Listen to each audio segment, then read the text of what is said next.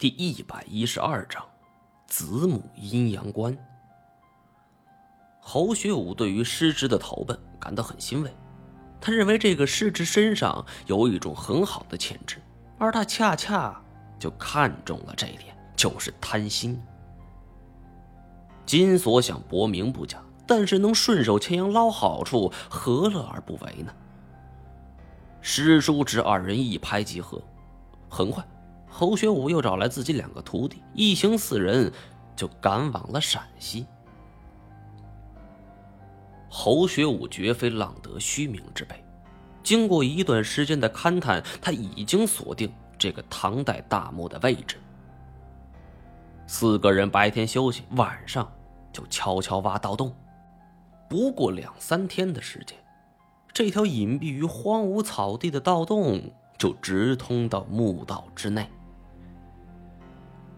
金锁和侯学武还有一个徒弟一起下盗洞，而另一个徒弟则负责望风。三人是各施绝技，这一路上也是有惊无险，很顺利的便到达墓道之内。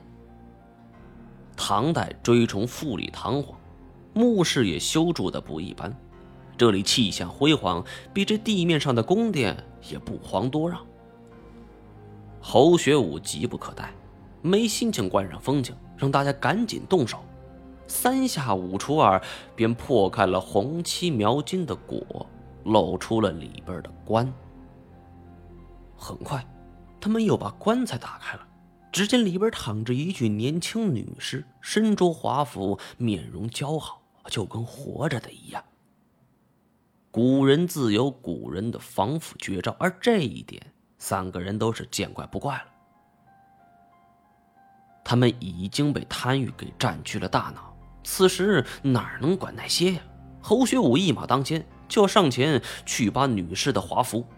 在古玩市场上，即便是一双清朝的鞋都能卖个好价钱，更不用说是唐朝的华服了。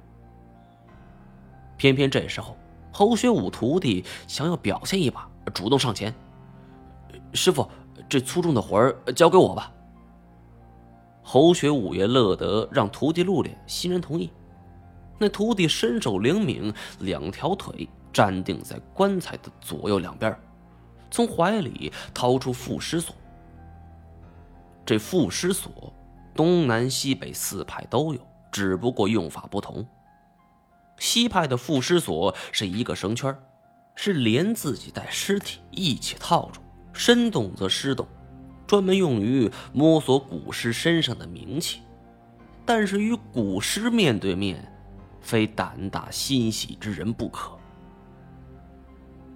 可惜这位徒弟，他单有胆大却不心细，加之被贪婪冲昏了头脑，他用缚尸锁套在女尸的脖子上，喝了一声起。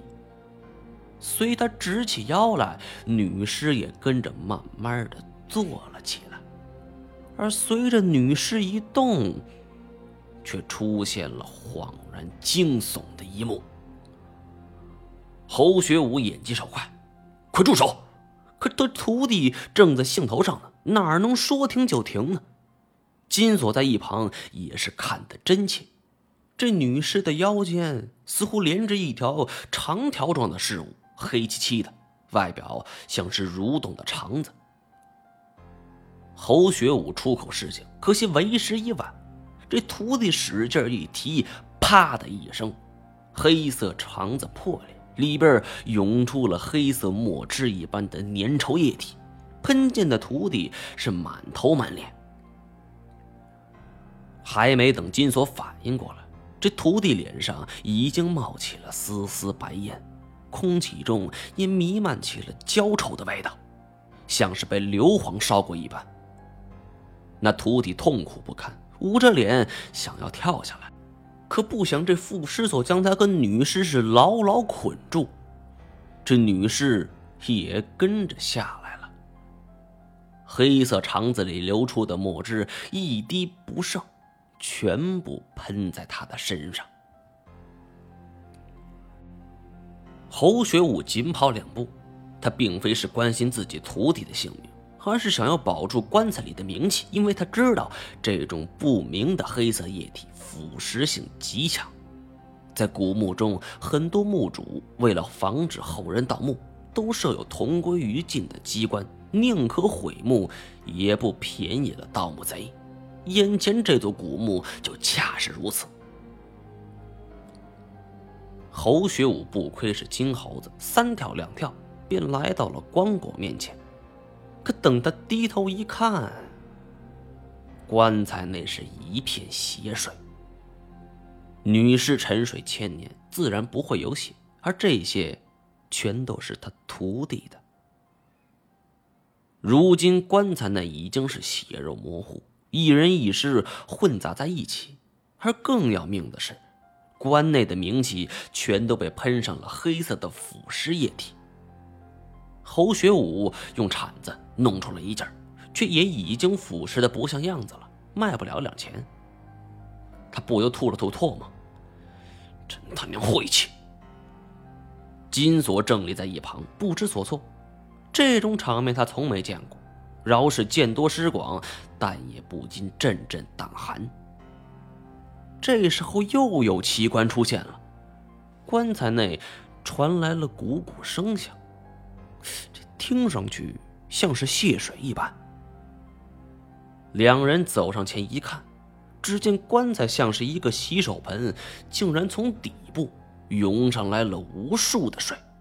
这水清澈无比，还透着一股凉意，而且水势凶猛。不到半分钟，整个棺材已经蓄满了水。